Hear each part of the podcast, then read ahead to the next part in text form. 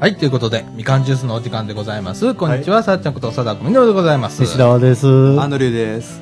こんにちは、岡祐介です。えーこんにちは、ヨッシーです。はい、ということで、本日はですね、2016年の10月1日土曜日、時刻の方は14時22分という時間でございます。は、はいいはい。10月入りましたね。入りましたねはい、え。あと残すは3ヶ月。10、11、12。はい、ええわ。まあ、でもなんか、あの、なんか、あの、週明け台風来るみたいですね。あ、なんかね、うんあの、大阪、えっと、なんか影響があれば、水曜日。火曜日、水曜日あたりですね。ねって言ってるね。来ますね、本当に、ね。来ますね。えー皆さん気をつけてくださいね。はいはい。えっ、と、まあ、ちょ、やっぱりね、10月入ったんで、はい。まあ、すちょっと涼しい感じになりましたちょっとは涼しくなった感じですけど、まだ蒸し暑いですね。ちょっと蒸すね、うん天気がちょっと悪いんでね、はいこのところちょっとずっと蒸してますけどね。はい。えっ、と、でね、今日はね、えっ、と、広報茨城の10月号が届いております。そして、えっ、と、地域情報誌三島第13号の方も届いております。それから、えっ、と、日向ニュースも届いておりますので、はいこちらの方の、えー拾い読み、えーそれからですね、後半は、なんか鉄道川柳はい。はいね、えーをちょっと取り上げてみようかなと思っております。それから、えっ、と、この間、えーみかんの方でちょっと見たんですけれども、えー三輪自転車、ね、こちらの話もちょっとしてみたいと思います。はい。ということで、みかんジュース、この放送は NPO 法人三島コミュニティアクションネットワークみかんの提供でお送りいたします。はい、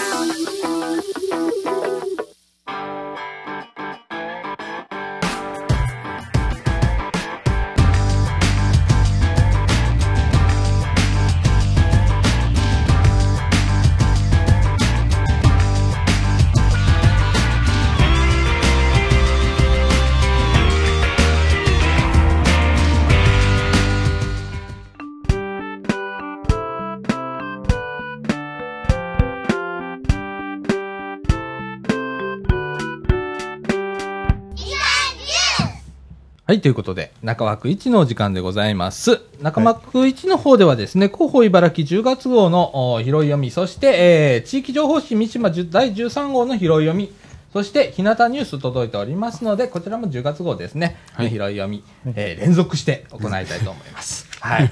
えーまずはじめにですね、えー広報茨城10月号からの拾い読み、ということでですね、特集1の方ではですね、えー先日行われました、リオ五輪。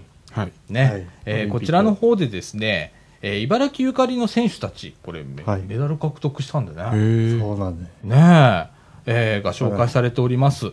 えーリオデジャネイロオリンピックで、えーレスリング男子フリースタイル57キロ級の樋口玲さん、えーこれ清涼中学校なのかな、えー卒業された方なんですけれども、えーこの方が銀メダルを、そして、えーシンクロナイズドスイミングチームの、えー吉田くるみさんという方、はい。それから中巻、えー、かなみさんという方、こちらいずれもですね、大手門学院大学卒業された方なんですけれども、えーこの方が銅メダルを獲得したということで、はい。えーインタビュー記事、その他、えー知人の声とかね、はい。い、ろいろ載っております。はい。ね。えーねはいあとですね、パラリンピックの方でですね、はいえー出場された方2名、えーおられます。和田真也さん、えーそれから芦田はじめさんという方、えーこちらの方の紹介もしております、ということでございます。えー詳しくは、あー広報茨城の方、えーご覧くださいませ。はい。はい。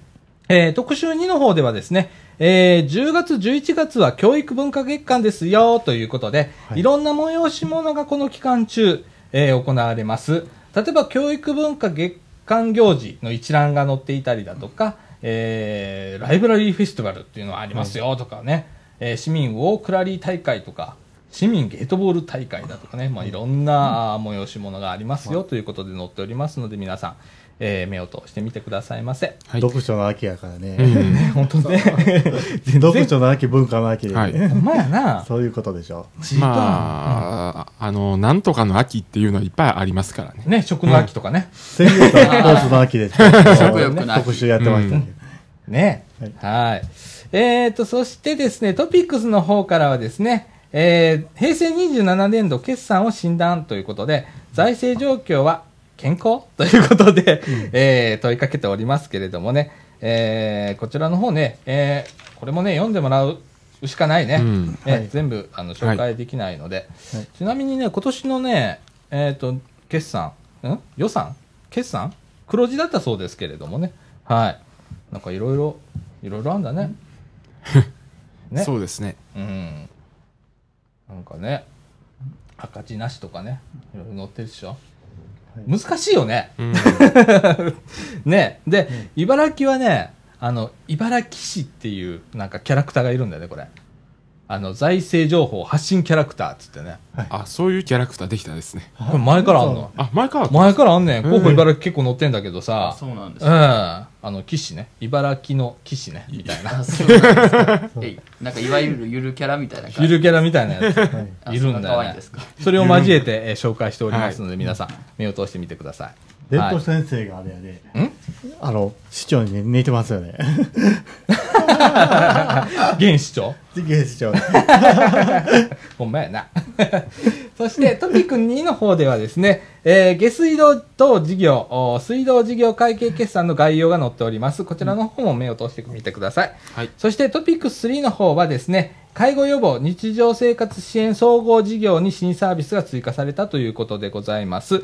これまた後でね、えっ、と、詳しく触れるんですけれども、実はですね、まあ、みかんも受託しておるんですけれども、街角デイハウスひなたというのをやっておりますけれども、こちらの方がですね、街角デイハウスから、えー総合事業にのっとって、コミュニティデイデイハウスっていうところに移行するんですね、はい今回。はいえーえーそういうところがね、今回、えー今年度3カ所、市内3カ所の町デーが、えーコミュニティデイハウスの方へ移行ということで、えー紹介されております。後でまたちょっと触れます。はい。はい。それからトピックス4の方はですね、特定不妊治療費助成事業がスタートしますということで、えーこれもね、ちょっとね、えー難しいんですけれども、えー所得制限などによりですね、負の不妊に悩む方への特定治療支援事業の対象とならない特定不妊治療を受ける夫婦が所得にかかわらず安心して子供を産める環境を整えるため10月1日以降に指定の医療機関で受けた特定不妊治療に要するですね費用の一部を助成しますということで、えー対象となる方だとか、えーそれからどれぐらいの補助があるかとかい。うことはですね、えーもう詳しく載っておりますので、えーこちらの方もご覧くださいませ。少子対策の一つですよね、それは。そうだね、本当ね、不妊治療って結構辛いって聞くよね。はい。はい。えーね、対象となる方、ぜひご利用くださいませ。はいはい。それからトピックス5の方ではですね、茨城ココフェスティバル。こココって何かというと、はい子育ち、子育てっていう意味らしいんですけれどもね、はいはいが行われますということでございます。ねえー私立保育園の保育士や集いの広場のスタッフ、地域の民生委員、大学生など、日頃子育て支援に関わる、えー職員やスタッフ、市民が協力し、子育て中の親子が楽しめるイベントを開催しますということでございます。えー時はですね、10月21日が10時から16時まで、えー22日土曜日が10時から15時まで、23日日曜日が10時から10時半から16時までということで、えー子育て子育て支援総合センター、えーで行われます。23日はローズワームホールで行いますということでございます。はいえー対象はですね、えー子供さんと保護者の方になりますということでございます。はい。えーね、あのー子育て支援とか結構ね、はいえーはい茨城市力入れてますんでね、はいえー頑張りますね、こういうところね。うんやっぱり未来の子供なんでね、そうだね。未来を担う人たちなんで、うんやっぱり、うん、子供は大事に育てていただきたいなというのはあります。そうやな、でそれをまたあの子供を育てる親のね親も親御さんも大変なんでねそこら辺のサポートもね。う、ん。えーでございます、ははい。いそれからトピックス6の方ではですね、えー10月1日から B 型肝炎ワクチンが定期接種になりますということで、えー載っております。対象となる方とか、えーどこでやるだとか、えーいろいろ載っておりますので、こちらの方また見てみてください。はい。えーそれからですね、えーっと、ここから、あ普通の記事になるんですけれどもね、えー一人暮らしの高齢者等の世帯調査にご協力をお願いしますということでございます。えー茨城市ではですね、えーっと、高齢者が地域で安心して暮らせるよう、緊急連絡先や世帯の状況等に関する調査を実施しますということでございます。えー対象となる方にはですね、世帯調査票というのを送付しておりますので、えー同封の返信用封筒で回答くださいということでございます。えーっと、10月初旬から発送予定ということでございます。えー対象となる方はですね、えー8月末時点で65歳以上の一人暮らしの方、または75歳以上の人のみで構成される世帯ということでございます。えーそれからですね、えー送られてくるこの世帯調査票に、えー、と一人暮らし高齢者にはですね、緊急時に役立つ安心カードも同封されておりますということでございます。はい。えーお問い合わせの方はですね、茨城市の高齢者支援課620-1637 620-1637までお問い合わせくださいませ。はい。えーそれからですね、これも高齢者の方なんですけれども、えー要介護認定の有効期間にですね、ご注意くださいということでございます。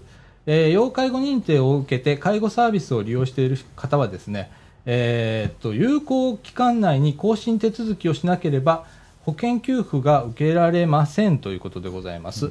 更新手続きは有効期間満了の60日前から可能ですので、引き続きサービスを利用される方、えー希望される方はですね、えー必ず有効期間内に、えー更新手続きを行ってくださいということでございます。できれば有効期限満了から1ヶ月前までに、うんえー手続きしていただければなということでございます。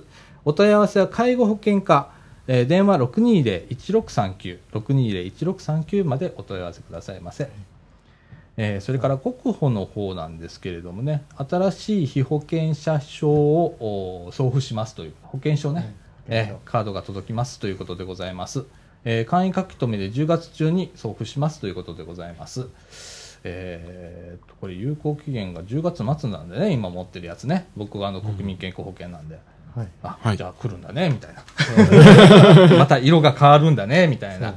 えーそう、国民健康保険はカード、カードサイズになってるんですよね。うん、そうペラペラ。そう、僕、会社の保険なんで、うんなんかね、うん。なんていう、三つ折りのね、紙になってる。昔ながらの？は昔結構でかかったよね。そうですね。ね。おー。今会社のでもなんかもうあのカードス、カード型のところも多くなりましたもんそうやね、ペラペラのもあるし、クレジットカードみたいにあの、プラスチックのカードのやつもあるしね。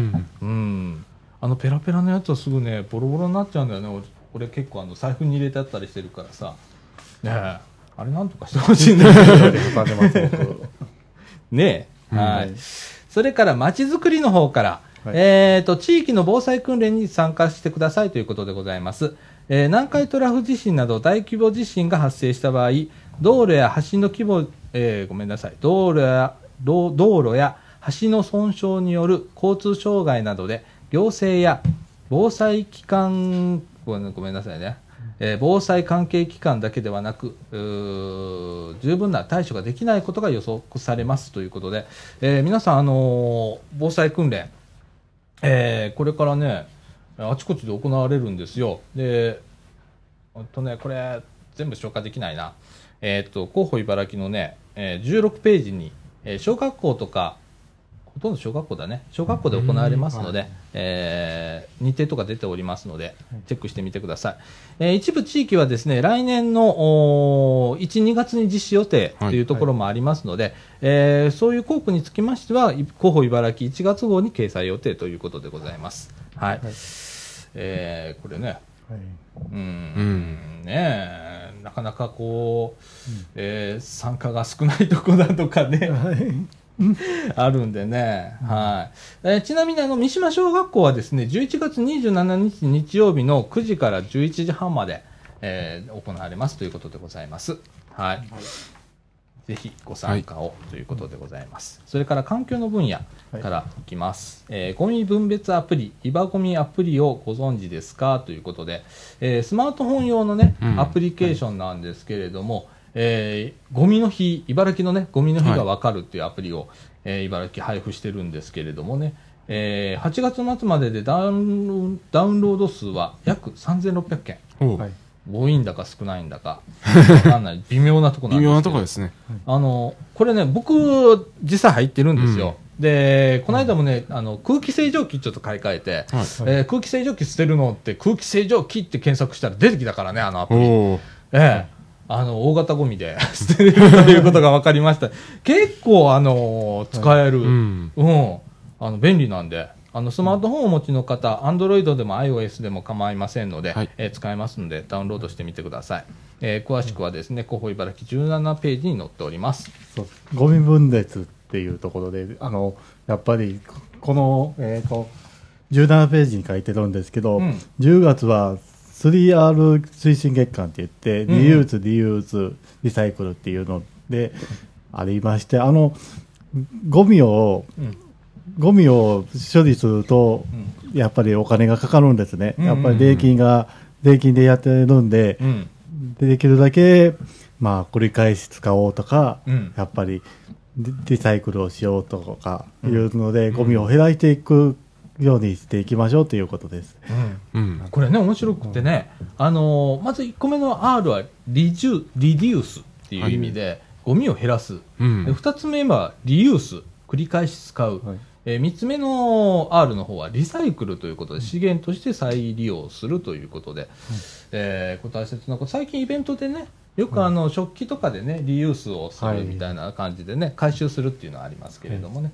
はいえーなるべくね、こう分別収集をして、ペットボトルだとか、そういうのね、あとトレーだとかね、うんえーそういうのはあのーリユースするようにはい。ということでございます。はい。えー、それからですね。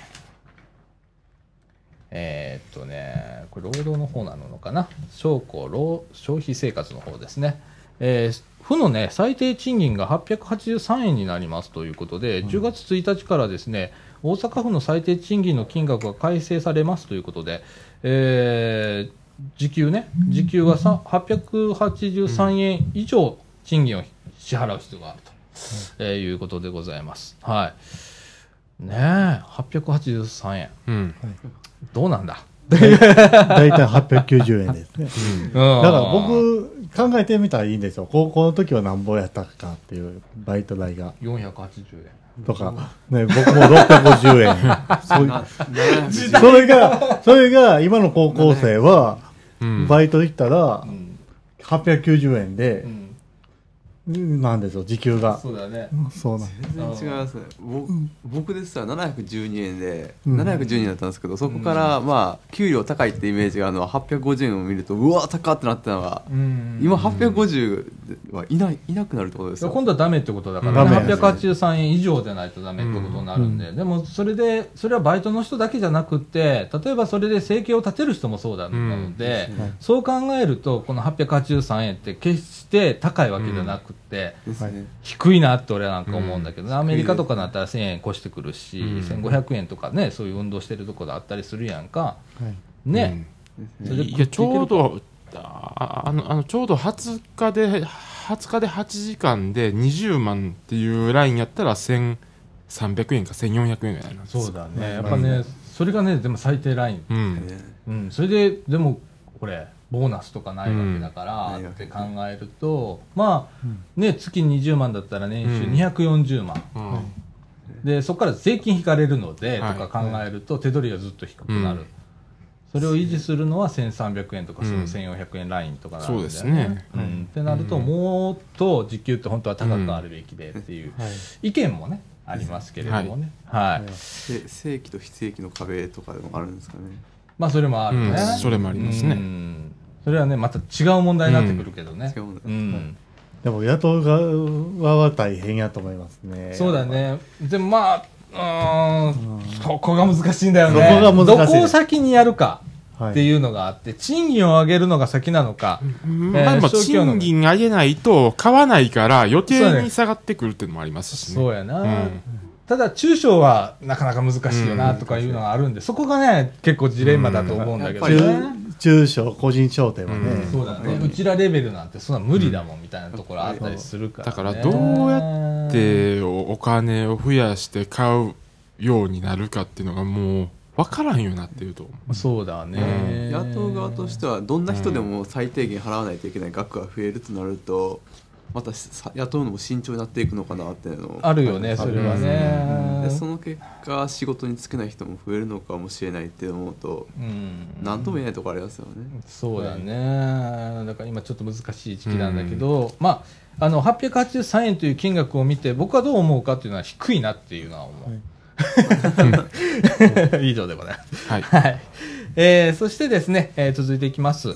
えーとですね、小豆島町武田市のですね、宿泊施設利用補助っていうのがありまして、まあ、茨城市はですね、えー小豆島町とは、あー姉妹都市、うん。それから武田市やね、これね、はい。歴史文化姉妹都市として、えー提携しておりますので、えー交流促進を図るためですね指定宿泊施設を利用する市民に対し宿泊費用の一部を補助しているということでね、えーこれえーっとですね補助額はですね小豆島町でですね、えー中学生以上1泊2000円。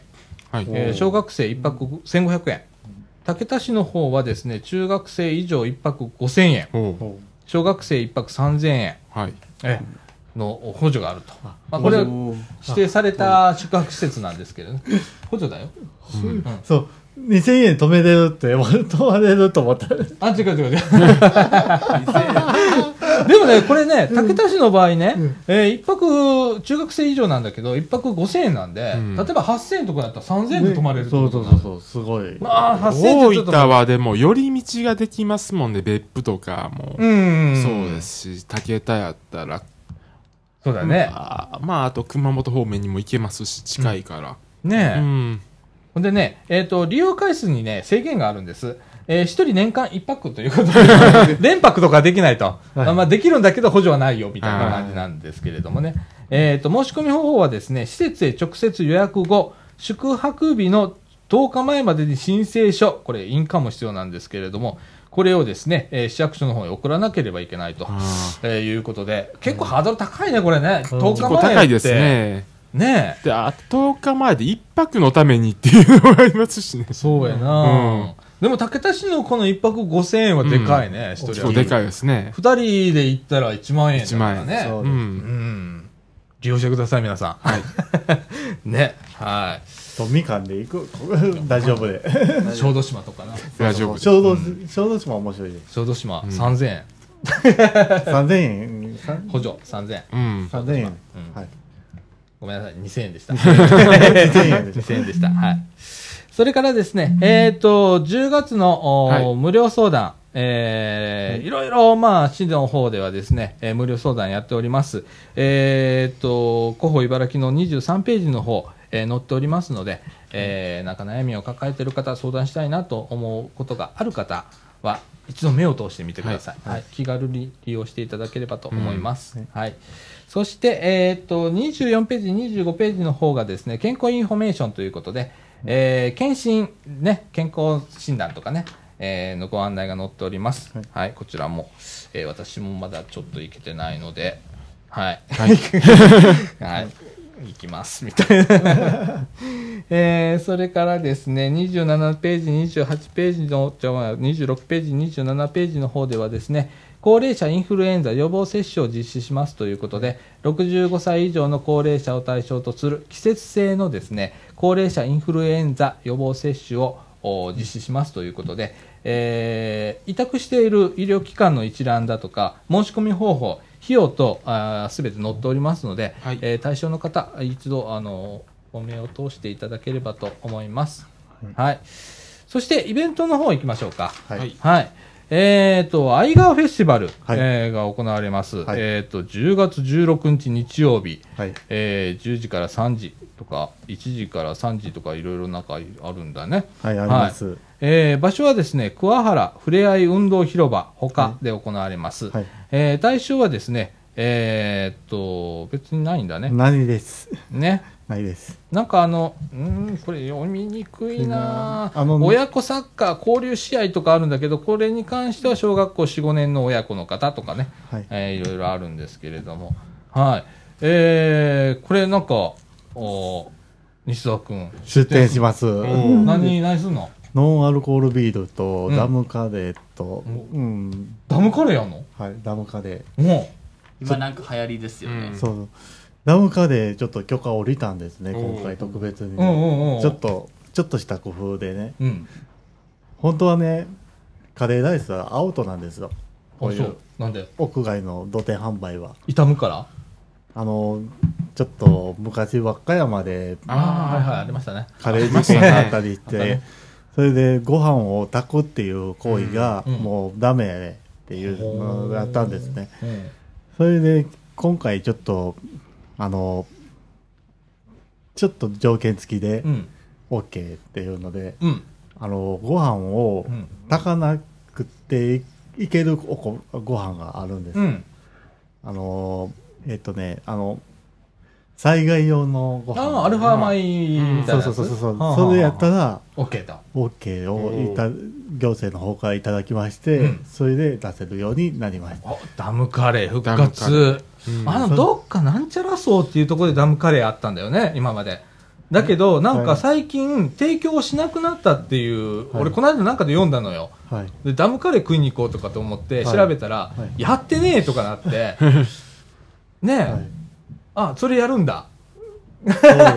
そ それでダムマニアがいっぱい行きますし、うんはいはい、はい。結構多いですもんね、ダムマニアも。カードとかもなんか配ってるそうらしいそうそう、カードあるんです。うん、なんかダムダムカードダムカーダムカードドあれいいですねあーコレクターがね、いるみたいですまあけれどもね。その気持ちはよくわかりますねだから、うんダムマニアの人も僕はわかるんですよ、気持ちは。うん。あの、放水シーンをを想像しながら行くんですよね。彼ら。ドッバーっと出てるところをこう楽しみにみたいな。それ、で、やっぱり一回も見たことがないとかいうマニアさんもいるんです。ああ、なるほどな。気まぐれやからね、あれ、出すのは。そうだね。で、今回のアイガーフェスティバルの内容なんですけれども、はいえーダム工事現場の見学、それから生き物展示、缶バッジ作り、間伐材物作り、サイクリストミーティング。おい、サイクリストミーティングやるんだぞ、おい。おうちら、あの、まあ、自転車部作って 間も行こうっていうのにな。そうだよ、16日行ったらいいんです。みんまな。あちょっと、後でちょっと考えよう。はい考えよう、考えよう。ちょっと僕、ちょっと出店者側やからちょっと厳しいですけうんど。はい。それからですね、有料になるものはですね、えっ、と、踊って作ろうペットボトルピザとか、アマゴのつかみ鶏と塩焼きとかね、えーアイガーダムケーキ、ダムカレーって出てるよ、ちゃんと。そうそう。うんでおーでございます。はい。えー、っとですね、えーっと、これは、同広場で受付があるんだね。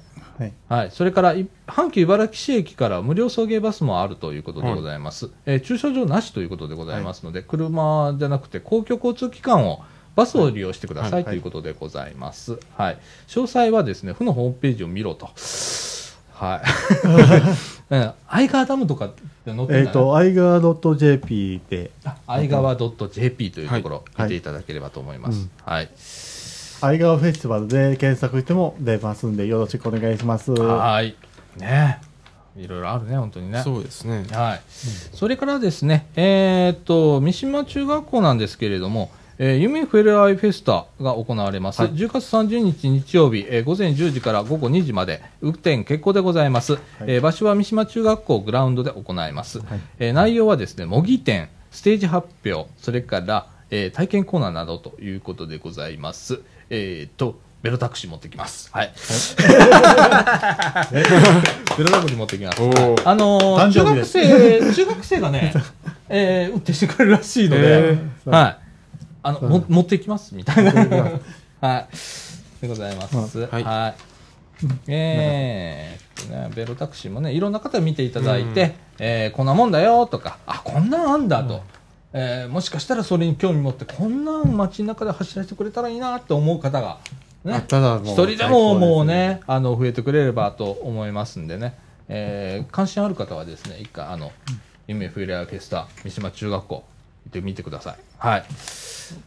そして、そして、どれ？もうちょい。これ？書いてますね。これ？はい。はい。えーっと、LGBT ってなんだろうということで、はい。えーっと、10月21日金曜日、えー午後3時半から5時まで、場所はですね、ローズワム404号室と405号室で行われます。対象となる方はですね、16歳以上の市内在住、在勤、在学者の方、定員は30名ということで、えー内容はですね、多様な性について学び、できることは何かを考えるということでございます。えー当日、講師務められるのは NPO 法人 QR QWRC 共同代表の小路さんという方でございます。えー当日あの一時保育もしておりますので10月13日までに、えー申し込んでくださいということでございますお申し込みは10月5日あ午前9時から電話で、えーということでございます。えーと申し込み先はローズワムということで電話620-9920 620-9920までお申し込みくださいませ、これってねあのやっぱり性の。うん。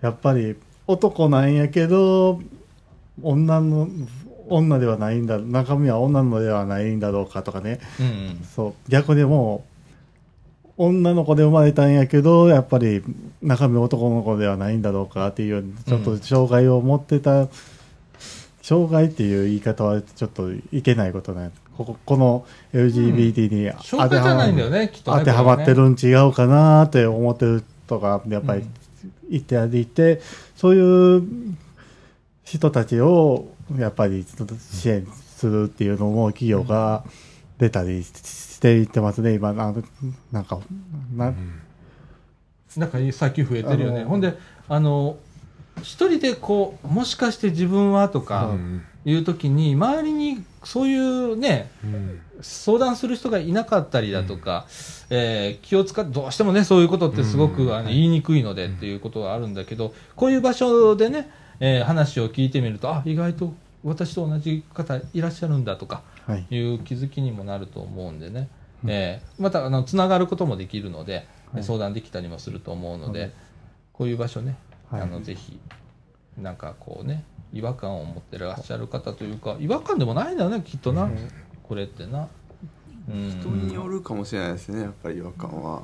そうだね。ね。自然とこう受け入れられる方もいれば、うん。そうじゃなくってこう悩んじゃう。自分はもう特殊なんじゃねえかとか、そううん、これはいけないことなんじゃないかと思う方もいらっしゃるかもしれないので、決してそうじゃないので、そうそう。はい。だから男やから男でいけなあかんっていうのが、やっぱりこういうのもあるっていうことで、そういうのがなそうだね。なくなるって、なくなるっていう言い方はよくないんや、うん。松井当てはまるんやったら相談したらいいと思いますっていうことで。今あの俺さこうやって喋ってるじゃんか。うん喋、ってて今西澤君もそうなんだけどめっちゃ言葉選んだやん。はい。俺それが不自然なような気がするんだよね。もっとこれが フランクにあの気を使わずに言えるぐらいがいいんじゃないかって。あんまり選ばなかったですね自分は。はい。うん。やっぱね選んじゃうんだよね。うん気を使っちゃうというかうん。すごく、使うん、だから、だって放送されるじゃないですかね、これ。うんで、本当に、そのまんま、もう世界中に放送されるから、うん。だから、変なことは言えないよね っていうのはちょっとあったりするっつって。うん。そうだね。だから訂正したりするんですよね。うん慣れていくしかないですかね。まあそういうことですね。ん。うん。だからよく知るっていうことになるのかな、まあ何でもよく知るってことですよ。そうだねやっぱりうん。母体数が少ないとその分そのその層の人たちになんかやっぱり関わるのが難しく、なんか距離を考えてしまうじゃないですか、でも増えていくと、うん。まあ別に普通なので、うん。うん。なのでまあけ慣れていったら普通に接していけるんじゃないかなと。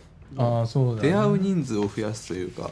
うんそうだね。う、うんあとはまあ知るっていうね、うん。さっき吉も言ってくれたんだけどやっぱ知るっていうことなのかなと思いますけれどもね。でて全てに関心を持てるわけじゃないじゃん人間って、うん。そのキリがないから、ね。だけど自分がこうパッと気づいたところとかはちょっと調べてみたりだとかっていうことだと思うのよ、うん。全てを知ることは無理なの。これもう、はい。再現なくこういろんなことがあるから、でも会った時には理解するとかうん。っていうことになってくるよね、もうそれしかないですね。そうなるよな、全てを理解するどんな層でも無理があると思うんですね。どんな全てをじゃどれだけ全てかっていうのも分から分ないからへんねそうやね、まあほんまそうやね、でうん。極力その大きな枠組みだけ知っていくだけでも全然違うのかな。ってのは、うん。どんな人でも、そうだね、うん。はい。でございます。はいえーっと、古保茨城以上でございます。はい。あと、あ最後これいこうか。えーっと、裏表紙なんですけれども、お消費生活展というのが行われます。10月29日10時から16時まで、場所は立命館茨城フューチャープラザで行われますということでございます。えー、なんか、何、手作りコーナー、ミニトレーだとか、こねこね石鹸だとか、新聞スリッパ、飛び出すカードを作ったりだとか、あとですね、何これ、えーっと、消費生活センターでよくあるよね、こういうのは注意してくださいだとか、そういうのは、あの啓発の展示があったりだとかするそうでございます。そしてあの同時開催で手作り作品展というのが行われますということでございます。えー10月29日土曜日10時から16時、えー立命館茨城フューチャープラザで、えー消費生活展というのが行われます。はい。えー以上、えー、広報茨城10月号からの拾い読みでございました。はい。えー続けてですね、えー地域情報誌三島第13号の方から、えーご紹介したいと思います、はい。先ほどもちょっと出てきたんですけれども、夢ふれあいフェスタはい。が行われます、えー10月30日日曜日10時から14時、えー場所はですね、えー三島中学校グラウンドで行われます。雨天時はですね、えー体育館などで行われますということでございます。えー内容はですね、ダンスやバンスバンド演奏などステージ発表、それから模擬店や体験コーナーなどの出店がございますと。いうことでございます。多くのご参加をお待ちしております。ということで、はい。えーただいまですね、ボランティアスタッフ募集しております。出店やステージ発表のボランティアスタッフを募集しています。詳細は三島中学校、電話626-2145、626-2145、えー、新井先生かな、えー、浅香先生かな、あ先生なのかな？先生ですねどちらの先生そのおですか二人ははい、まはいでお願いしますということでございます。はい。えー、ね。これはね、昔ラジオ部一回出展したことあるんだよ。そうなんですか あるんだ。は今年はしないんでい。すか？今年ないです。何やったんですか？えっとね、あれなんだっけ？うんと、なんちゃらガラス。レニちゃんガラス。あここでね、やってあた。そうですねあれをみんなでこう持ってああの、ー出しました。はい。いろんなことやってああ、やってましたね。はい、それからですね、えっ、と、各小学校とかの取り組みに載っております。えっ、と、三島小学校の方ではスムーズな進学に向けてということで、小1へのジャンプアップということでね、なんか、なりきり1年生、えー保育園幼稚園の、保育所とか幼稚園の先生が、小学1年生になりきりますとか、なんか、なんか面白いね。面白い。え？先生が、小学、先生がだよ。先生が小学生になります。なりますっていう、なりきるっていう、なりきり1年生っていうのがね、あったりだとか、それから、えー小学校の先生が保育所を体験したりだとかね、えーいうことを三島小学校は行っているということでございます。いいですなんか変わった体験ですねそれね、変わった体験ね。はい。あの、写真、多分これ、まあいいや。まあいいや。えーそれからですね、えー西川原小学校の方はですね、えー読書大好き西川西川原っ子ということで取り組みに載っております。えーっと、西川原小学校ではですね、図書館教育に力を入れているということで、えー私立図書館のお話ボランティアの方々に月一度読み聞かせをしてもらったり、小学えっと図書館支援員さんに読み聞かせをしてもらったりしているということでございます。えーそれから高学年の図書委員は低学年に読み聞かせをしたりしているということでございます。こういうね、えー図書館、図書室の利用とかね、うんえーあー力を入れてるって、すごいね、なんかね。それからコンクール応募、入選多数ありますということでね、えーっと、絵や作文の各種コンクール等に積極的に応募しているということで、昨年度は357点を19のコンクールに応募しましたと。すごいね。で、この3月には、茨城市民憲章制制定50周年記念事業の川柳兵庫コンクール、小中学生の部で5点の最優秀賞に、えー、2点も本校から選ばれたと。5点のうち2点が西川原小学校へ選ばれたということでございます。はい。えーこういう取り組みされてるそうでございます。それから、松栄小学校はね、えー浮いて待てってなんなんだこら。浮いて待てって書いてあるんだけど、えー、小学校では1学期の水泳指導期間中に全学年で、えー着衣水泳の時間を設けている。着衣水泳。服着たまんま泳ぐっていうね。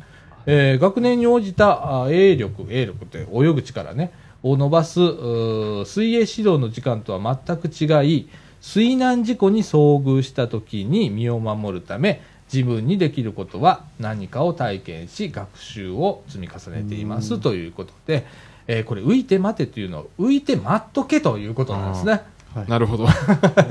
ひらがなで浮いて待てって書いてあるから、い。なんのこっちゃ思ってたら、そう、溺れた時にね、服着てるの、暴れたらし、なんか沈んだりするんだよね。うん。だから、こう、浮いてじっとしとけということでございます。っていうような取り組みされてるそうでございます。はい。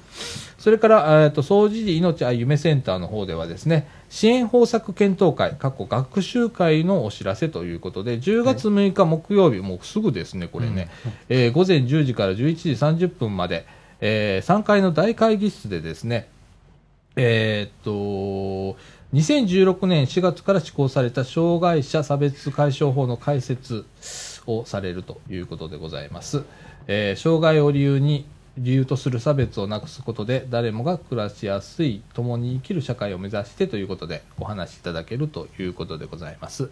えーお問い合わせは総除寺命は夢センター、えー電話あ626-5660 626-5660まで、えーこれ多分申し込み不要で、えーいけると思います。はいはい。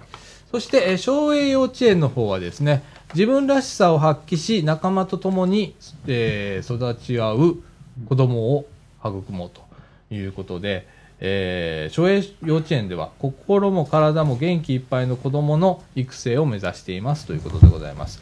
えー今年度は体を動かす遊びを通して体力向上を努力目標に掲げ、日々運動遊びに、えー積極的に取り組んでいますと。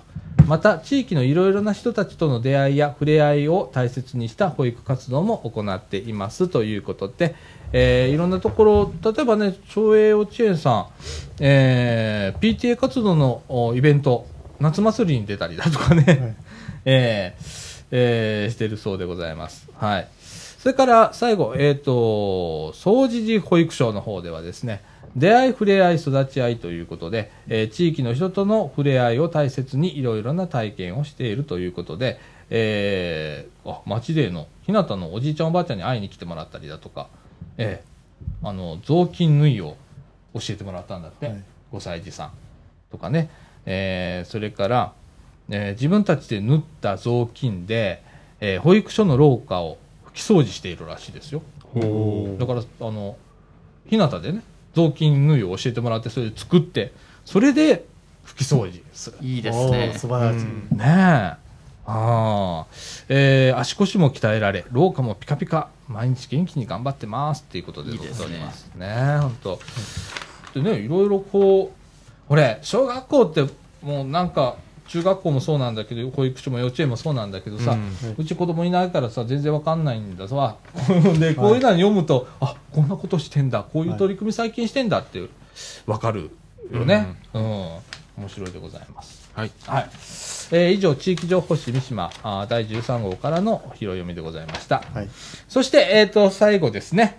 えっ、と、日向ニュース、う10月号届いております。ご紹介します。えっ、と、10月3日から、はいえー正式には10月1日、今日からなんですけれど、はい今日閉まっておりますから、はいえー実際は10月3日からなんですけれども、月曜日ですね月曜日でございます。はい。えー街角デイハウスひなたがですね、新しくコミュニティデイハウスひなたっていうのに変わりますということでございます。えー今までは、えーお元気な65歳以上の方を対象としておりましたが、コミュニティデイハウスのひなたの方ではですね、養子縁1、2の方も利用できるようになったということで、えー拡充されました。えーで、場所もですね、総持寺命は夢センターから、総持寺1丁目14の16っていうところに移転をしております。はい。はいで、えー10月3日からはいオープンということでございます。で、新しいサービスではですね、入浴サービスができるようになりましたということでございます。えーお一人暮らしでですね、入浴が少し不安だとおっしゃる方、えーこれ、えー養子縁の方はですね、入浴料が150円。はい。ということで、えー入れますということでございます、えーお気軽にご利用していただければと思います、えー詳しくはお電話で、えー説明しますということでございます、えーなお従来の方 ごめんなさいね。養子縁じゃない方はですね、えーこちらの方も入浴できるんです、はい。で、えーこちらの方は250円、それでも250円で入浴うん。できるんで、えーぜひご利用ください。えーお問い合わせの方はですね、えーこれ新しい電話番号になっております。はいえー、646-5453、646-5453、えーコミュニティデイハウス、ひなとの方まで、えーお問い合わせくださいませ。えー月曜日から金曜日、うん、朝10時ぐらいから4時ぐらいまでに お問い合わせしていただければと思います。はいよろしくお願いいたします。はいはい。そして10月の行事予定なんですけれども、えー10月3日月曜日、えーコミュニティデイハウス、これコミデーって言うんですけれどもね、コミデーとしてスタートしますということでございます。そして、ふれあい交流がその日に行われる、行われるんですけど、なんかドキドキマジックって、手品かな？行われるそうでございます。えー5日水曜日は保育所運動会予行演習の見学をします。えー12日水曜日はコスモス見学ということで、えー亀岡市の夢コスモス園へ行きますということでございます。えー24日月曜日は愛野大学学生5名が研修に来られるということでございます。26日水曜日は保育所敬老の集い、えー外食ランチで、これ王将行くらしいです。王将か。それもいいね。えーそして28日金曜日はカットの日ということでございます。そしてですね、対象ごと講座はですね、えー残念なんですけれども、9月をもって終了いたしましたということでございます。またですね、えー地域の方の介護予防はですね、従来通り命は夢センターにて実施しておりますので、引き続きご利用くださいませ。ということでございます。はいえーそしてですね、えーっと、これ、日向から感謝なんですけれども、日向ニュースでテーブル、タオル、バスマットなどいただけませんか？と書いたところ、いろんな方からお電話をいただいたり、バスタオルやタオル等をわざわざ持ってきていただいたりしましたということでございます。本当に、えー助かりました。えー改めて日向がどれだけ地域の方に支えられているのかということを身に染みて感じました。また、日向ニュースをたくさんの方が読んでくださっているんだなと本当に嬉しく思いましたということでございます。ありがとうございましたとともに、えーこれからもコミデ日向をよろしくお願いいたしますということでございます。はいえーまあ、先月ぐらいも、まあ、このラジオでもね、うんえータオルとかあったら、あー持ってきてくださいねって、いはいただけませんかって問いかけしたんですけれども、結構本当集まったらしいのよ。いっぱい持ってきてくれたって喜んで。素晴らしいことです。うんそう、テーブルとかもね、えーあの、ちょっと余っちゃったぐらい、はい テテーブルとかね、はい持ってきていただいてっていうことでございます。皆さんありがとうございました。はい。えーっと、以上でございます。はい。はい。えーっと、じゃあ、この後、中枠2の方で行きたいと思います。はいはい。はい、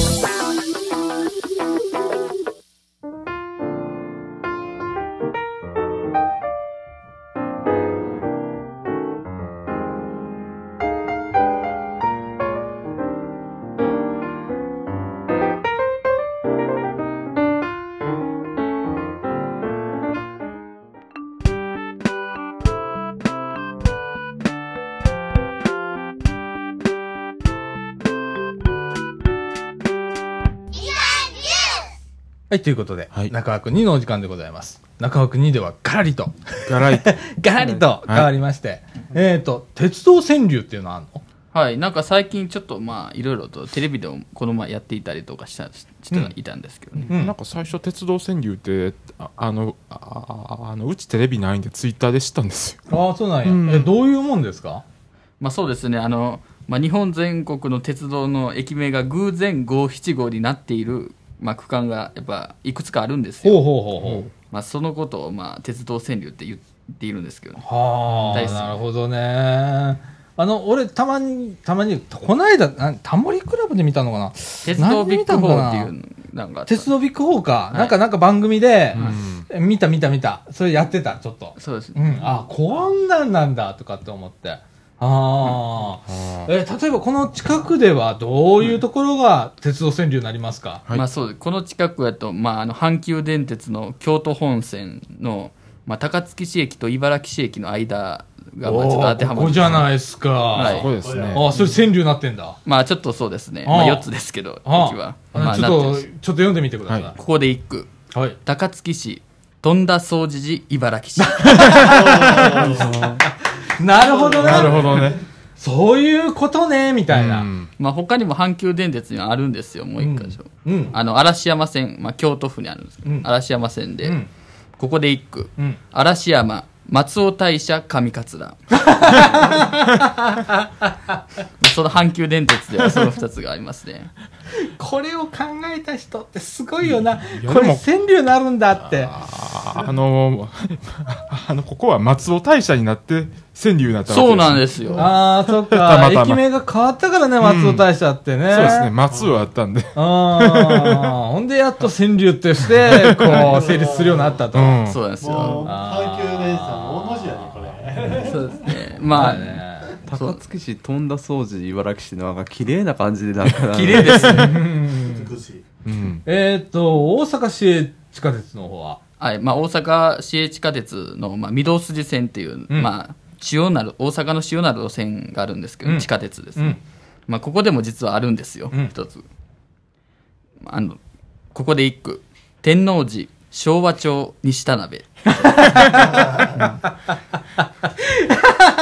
あれ小さい小文字があるとどねちっちゃい用があるとちょっと短く感じますね。そうやな、そう考えたらやっぱり。昭和町って7文字なんですね、やっぱり高槻市富田掃除茨城市は 綺麗そうやな、高槻市、富田総持寺、茨城市ってね、こう、うん、うん、語呂がいいというか、なんかちょうどよくハマってるような。うん、気がするね。しかも近所っていうのも。半分ですよね。うん茨城市ん。掃除寺富田高槻市でも。まあ逆でもできます。逆でもいいあの小さい文字ないですもんね。そうだね。読みやすい。あー。小さいもので8文字とかであったらの方が発音も良かったりはだからやっぱりそう考えたらやっぱりここは綺麗な語ですよね 岡君、綺麗なとこって他なんかある？綺麗なところですか？まあその鉄道川柳というのは当然まあ関西だけでなく、まあ、関東にもまあちょこんとやっぱりあったりするんですね、うんうん。まあテレビ番組でもまああの紹介されたことがあるんですけど、うん。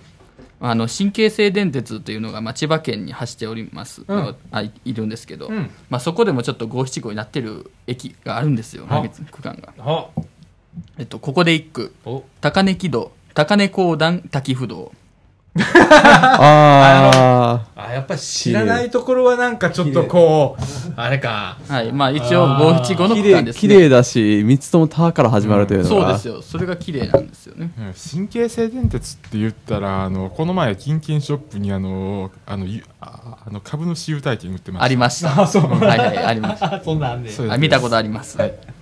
あまあそうですねあ他にもあの、まあ、JR 東日本の中央本線という、まあうんまあ、東京の代表する、まあ、電車があるんですけど、まあ、そこでも、まあ、ちょっとあるんですね、うん。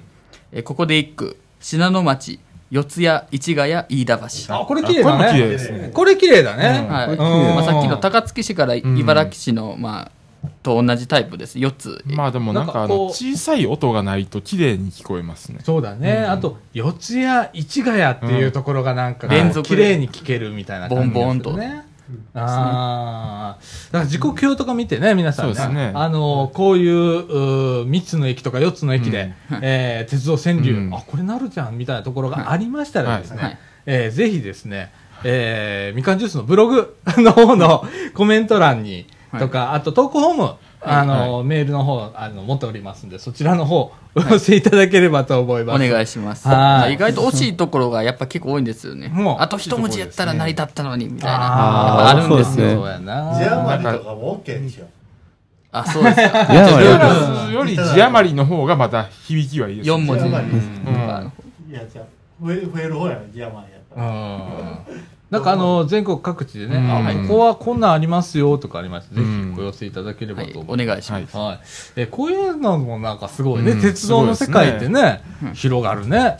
広がりますね。広がるね。もしかしたら航空川柳なんていうのもあるかもしれないね。そうですね。あの空港のね、えーエアポートの名前を、うんで川柳ができたりだとかするかもしれない。あとバス停もあるかもしれない。バス停はいっぱいあるだろうね、バス停手がね軽ですね多いと思う。バス停は結構やりやすいと思います。ああ、皆さんなんかね、こういうまあ、やりやすい。いけど多すぎてどこがどこかわからないという。あ、そう思うと、なはい、鉄道はバランスがいいんですよ。そう うん。また皆さんのこういうのありましたらね、はいこういう川柳がありますいうのもね、そうですねえーあればですね、うんえーお寄せいただければと思います。はい。えー鉄道川柳ということでね、えーはい。面白いじゃないですか、こういうの。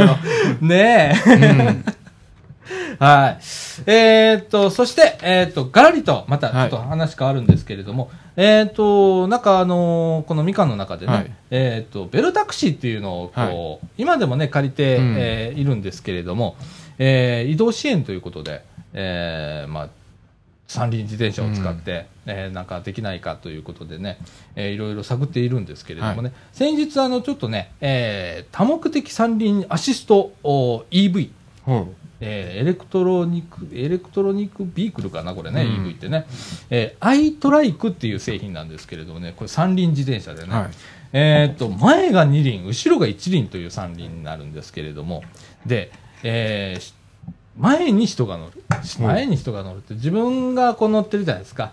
で、前二輪じゃないですか。はいその二輪の上に一人また座るという、えーお子様を乗せる。これね、お子様だけじゃないのよ。う。うん。これね、面白くって、えーっ、とね、2.5人乗りっていうね、うん。2.5ってどういうことかというと、大人2人、プラス子供1人で2.5人っていうことになるらしいんで、これ法律的にもそうらしいんですけれども、これ OK なん。なので、えーこれ2.5人乗りなんですよ。はい前に大人が乗って、運転する人が乗って、後ろに子供が乗れるっていうもんなんですけれども、えーこれをこの間ちょっと持ってきてもらいました。はで、えー、総除寺公園でちょっと試乗したんですけれども、これがまた面白い乗り物で、前の二輪がね、普通あの、ハンドル切ると、まあ言ったら右左にはいタイヤが振るだけじゃないですか。これがですね、斜めにタイヤがなる。うん。これどうなるかってすっげえ小回り効くのね。はい言ったらバイクが倒れる、倒してカーブ曲がるじゃないですか。あれと同じような感じで体重移動するじゃないですか。はい。だそっちの方へタイヤも角度つけて曲がってくれるので、すっごいスムーズうにん。カーブ曲がんの。で、乗ってる人は、前にね、乗ってる人いるじゃないですか、一人。運転する人の前に乗ってる人ね。この人も、なんかね、不思議な体験なんです。これどういうことか、前に何にもないので、で、ちょこんと座ってるんで、で、なんか、えー風を感じるというかね、ほで、えー曲がるときに斜めになるので、うん。その遠心力で外へ持っていかれないので、自然とカーブがスーッとこう、前に乗ってる人もスーッと曲がれるっていうね、不思議な乗り物でね、バイクもね、三輪バイクっていうのもありますよね。ああるよね。前と後ろ一つの。うんうん。それも、そういうような形でます。うんうんね。はい。あれもね、面白いよね。はいで、最近なんか、ヤマハかホンダかなんかも、えー前二輪の後ろ一輪の前あそれがヤマハねから出てるやつですね。ねはい。あーああいうのあります。あれの自転車版でございます。はいはい。はい。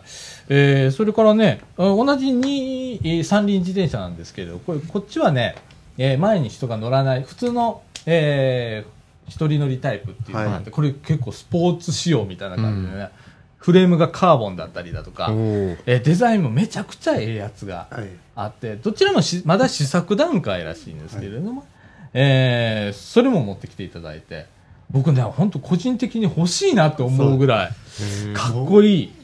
もう、それがかっこいい、あれがかっこいいって言って買っていったらね、ん倉庫ができますよね。自転車コレクションみたいな。いや、でもね、博物館ができるかもしれません。うん。でもね、それね、まだね、買えるような値段じゃないのよ。めちゃくちゃ高いね。うん、やっぱりね、いろんな機構がついてたり、えー電動アシストの機能もついてるので、えーこれも結構、うん。あのーえっ、とね、1回充電したら30キロ走れて、えー3、4時間充電す,、うんるだけでそれだけ走るっていうもんなんで、めちゃくちゃハイテクやねんね、この自転車。うん30キロやったら近所は走れますね。うん。うん。ほ欲しいなと思ったねこれな。だからこれであれ露店販売できるなとかね。うん、ね。で、法律的にも OK うん。っ。ていうもので、それと普通に、あの、そこら辺走ってても、うん。警察から止められることなくて、もし止められたとしてもこれ OK ですっていう、自信持って言えるものなんですけれども、えー安定して走るので、なんか、自転車なのに、三輪があって、前が、前の車輪がこう、ね、横に傾くっていうだけで、すごく安定するので、めちゃくちゃええ乗り物やなと思って、エコです。エコだしそうですね。これをまあ前にあのお年寄りの方を乗せて、えー移動支援ができないかっていうような取り組みを今、えー考えております、またあのーいろんなイベント等で持ってきてもらうっていうのが先にやって、みんなにおひれお披露目とか体験をしてもらって、で、えー最終的に、えー社会実験的に、うんえーここでちょっと走らせてみてっていうようなことを、えーしていけたらなということで今みかん考えております。はい。はい。えー、ねなんか、ちなみにこれ1台30万ぐらいやっぱするんだね、はい今のところね。で、えっと、スポーツ仕様の方がね、開発費がね、200万か300万のところ言ってたね。ええそれをね、やっぱそれも30万ぐらいで売りたいな、みたいな感じで、コストダウンを今、一生懸命されてるそうなんですけれどもね。はい。えっと、これね、開発したのがね、ケーズ技研株式会社というところで、うん。えっ、と、大阪市立大学のインキュベーター施設って言ってね、あの、企業支援みたいなところを、んえーやってるインキュベーター施設の中で、えーこういう開発をされてるということで、このね、前輪が斜めにするっていうのは国際特許らしいですよ。はいはい。あの、もう、ええーとかって思って、えーあちこちで今特許を取ってるらしいですけれどもね。はい。はい、そういうのがまたあーこの地域で皆さんあのまた借りる時とかお披露目会とかする時にはこのラジオでも紹介しますので、えーぜひその時は見に来てみてください。はい、そういうような感じでね。はい。はい、ベロタクシーもまだありますんでね。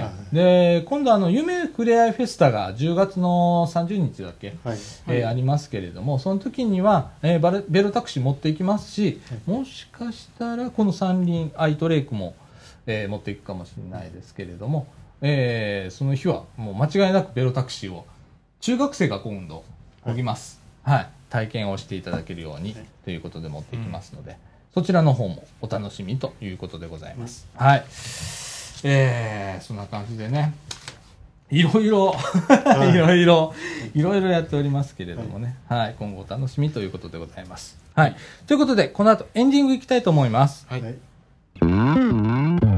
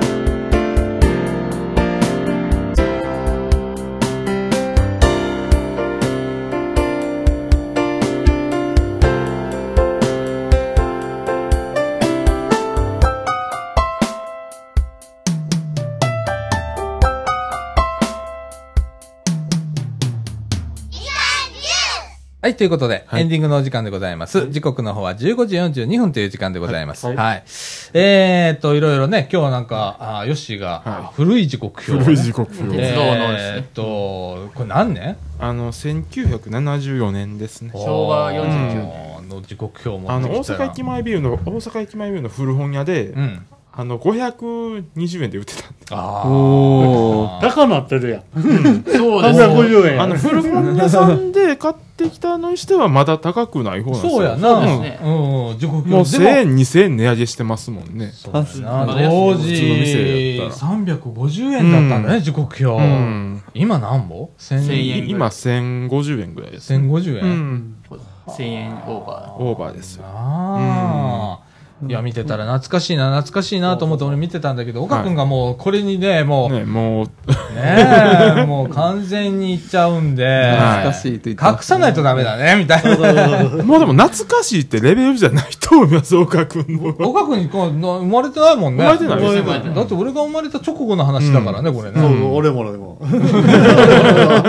そうそうそう。お前何、須田君と俺同じぐらいだからね。生まれうん自分なんてもう生まれる遠い昔で、うん昔だなとか遠い昔だ生まれる前だなと思って見てたんですけど岡君が懐かしいなみたいな感じで言うから あれ？ってやめ感じ。てておかしいな。って。やっぱり長老だね。長老。